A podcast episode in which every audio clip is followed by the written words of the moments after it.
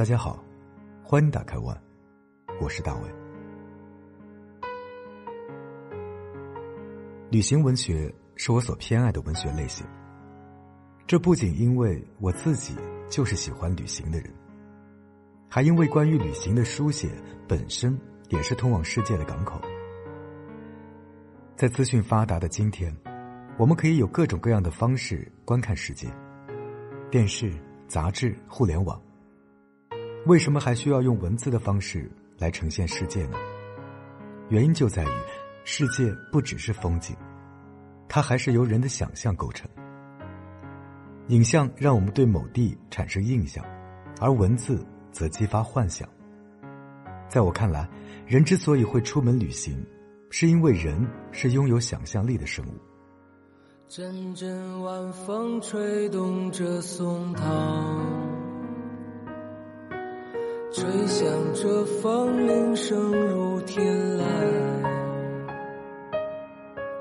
站在这城市的寂静处，让一切喧嚣走远。只有青山藏在白云间。蝴蝶自由穿行在清涧，看那晚霞盛开在天边，有一群向西归鸟，谁画出这天地？又画下我和你。我心目中好的旅行文学。通常都有两条线索。第一条线索是对世界的探寻，要做到这一点其实并不容易，因为正如普鲁斯特所言，一个人只能看到他心里已经存在的风景。也就是说，我们每个人出门旅行，即便到了同一个目的地，看到的风景却是不一样的。我们受限于自己的知识和视野。另一条线索是对自我的剖析。旅行书写跟旅游攻略之类的文字之所以不同，就是因为有一个讲述者的存在。这个讲述者是一个从远方归来的人，带着他风尘仆仆的冒险经历和内心的真实感受。并不是所有的人都可以从外部世界增长知识，获得心灵的滋养，只有那些真正把自己抛到旅途中的人。那些常常自我怀疑的旅行者，才会在回来的时候变得不一样。只有青山藏在白云间，蝴蝶自由穿行在清涧，看那晚霞盛开在天边，有一群向西。归鸟，谁画出这天地？又画下我和你，让我们的世界绚丽多彩。谁让我们哭泣？又给我们惊喜，让我们就这样相爱相遇。总是要说再见，相聚又分离，总是走在漫长。好的旅行文学，既是向外的探索，也是一趟内在的旅程。就像一部精彩的冒险小说那样，既在陌生的地方升级打怪，又在内心得到成长。以此为标准，陈丹燕的旅行书写系列就属于好看的旅行文学。我是陈丹燕的老读者了，这是我读过的他关于旅行书写的第四本。通过之前的阅读，我已经很熟悉他的写作方式，以及他的文字对旅途所营造的氛围。他的文字有种令人沉静下来的力量，他对外部世界细腻精确的描摹，他对内心感受敏锐而温柔的捕捉，都可以立刻把读者带走，去往一个完全不同的时空。他这样描写翡冷翠老城的小巷子，说托斯卡纳的蓝天像一块布一样，盖在石头老房子的上方，再剧烈的地中海阳光也晒不到街巷里的石头。这是那种要是有人走过，整条巷子都响彻了他的脚步声的窄窄长长的巷子。而陌生人的脚步声在两边的墙上弹过来弹过去，又小又硬又清脆。在阅读这样的段落时，我沉睡的感官也被打开了，好像我也正走在一条幽深的小巷，好像我也听到陌生人的脚步声，在墙上弹过来弹过去，那么清脆悦耳。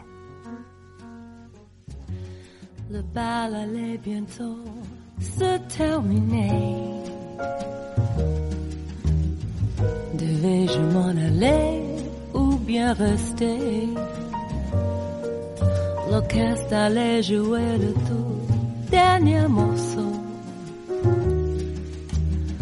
Quand je t'ai vu passer près de moi, c'était la dernière valse.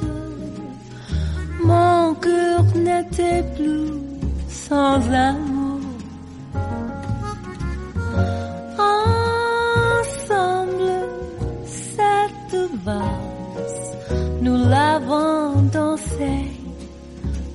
Toujours. On s'est aimé longtemps, toujours plus fort. Nos joies, nos peines avaient le même corps. Et puis un jour j'ai vu changer tes yeux. Tu as brisé mon cœur en disant adieu. C'était la dernière valse. Mon cœur restait seul, sans amour. Et pourtant, cette valse aurait pu durer toujours.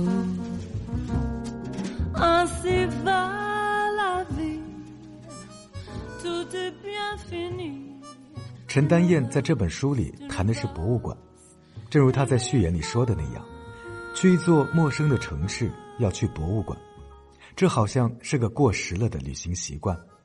但看过这本书后，我发现博物馆实际上比想象的更有魅力。比如他提到的那个加州小博物馆，那是个早已人去楼空的淘金小镇，是一间小小的历史博物馆。记录着当年淘金热时代的故事，其中有许多华人劳工的旧照片。有一位老人花了不少力气寻找这些照片上的华工的名字。每当他确定一个照片上人的姓名后，就标注在照片下方。他说，那时候大多数华工都没留下名字，人们就叫他中国人。但是他们的名字应该被记着，就像一个人那样。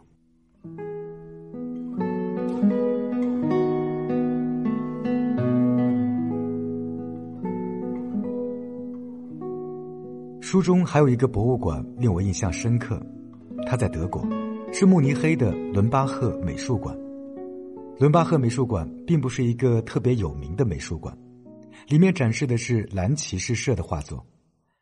蓝骑士社，这是一帮二十世纪二十年代曾在慕尼黑聚集的画家们组成的社团，其中核心人物是俄罗斯画家康定斯基。在他们色彩浓烈的、略带抽象的画作里，你可以看到昔日老欧洲的日常生活：海边、公园、绿色洋葱顶教堂、小镇落满了宁静阳光的街角、土耳其咖啡馆里沉思的客人，还有房间里被风吹起来的窗帘下的摇椅。这是一个安静的小美术馆，和他所展示的画作一样，有一点浪漫和感伤，有一点神秘气息。也有他悠闲自在的亲切和随意。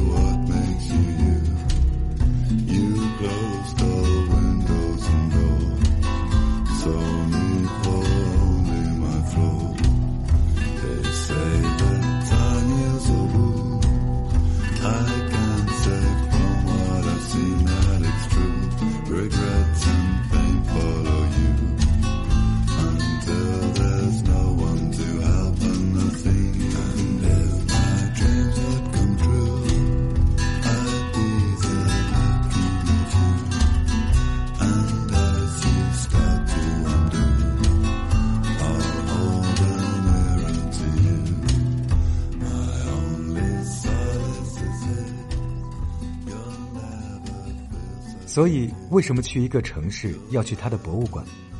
因为每一座博物馆都是一个往事住的房间。从某种程度上说，世界是由历史构成的，旅行就是去触碰真实的历史。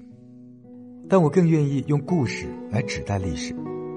所谓历史，就是关于人类的故事；旅行就是让自己成为故事的一部分。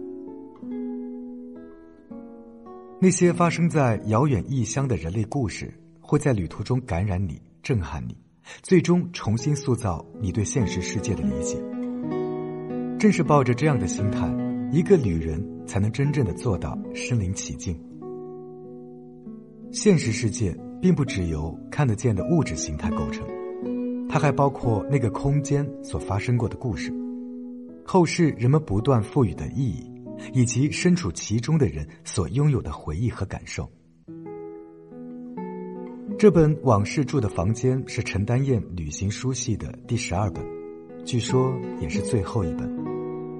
从九十年代开始，陈丹燕花了二十多年的时间在路上，又用差不多同样长的时间，把他所看到的世界，以及他身处其中时自我的感受记录下来。在他所描绘的那个旅行中的世界。我不仅看到更多的风景，听到更多的故事，同时也看到了一个作家的成长，看到一个人的心灵在广阔的世界里不断丰富自己的旅程。我希望这并不是陈丹燕最后的关于旅行的书写。在一个过于喧哗的时代，有人的文字可以让你从身边嘈杂的世界短暂的抽身离开，去往一个有语言和记忆编织的。异国他乡，这本身也是一件美好的事。You know that I am gone. You can hear the whistle blow a hundred miles,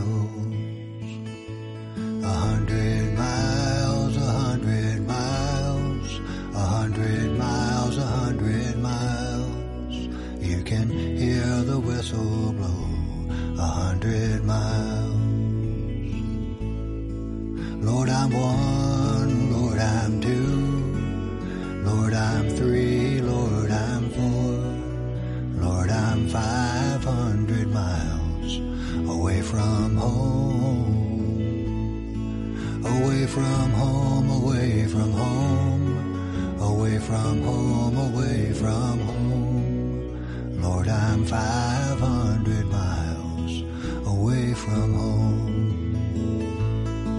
Not a shirt on my back, not a penny to my name. Lord, I can't go back home There's a way, there's a way, there's a way, there's a way. Lord, I can't go back home. There's a way.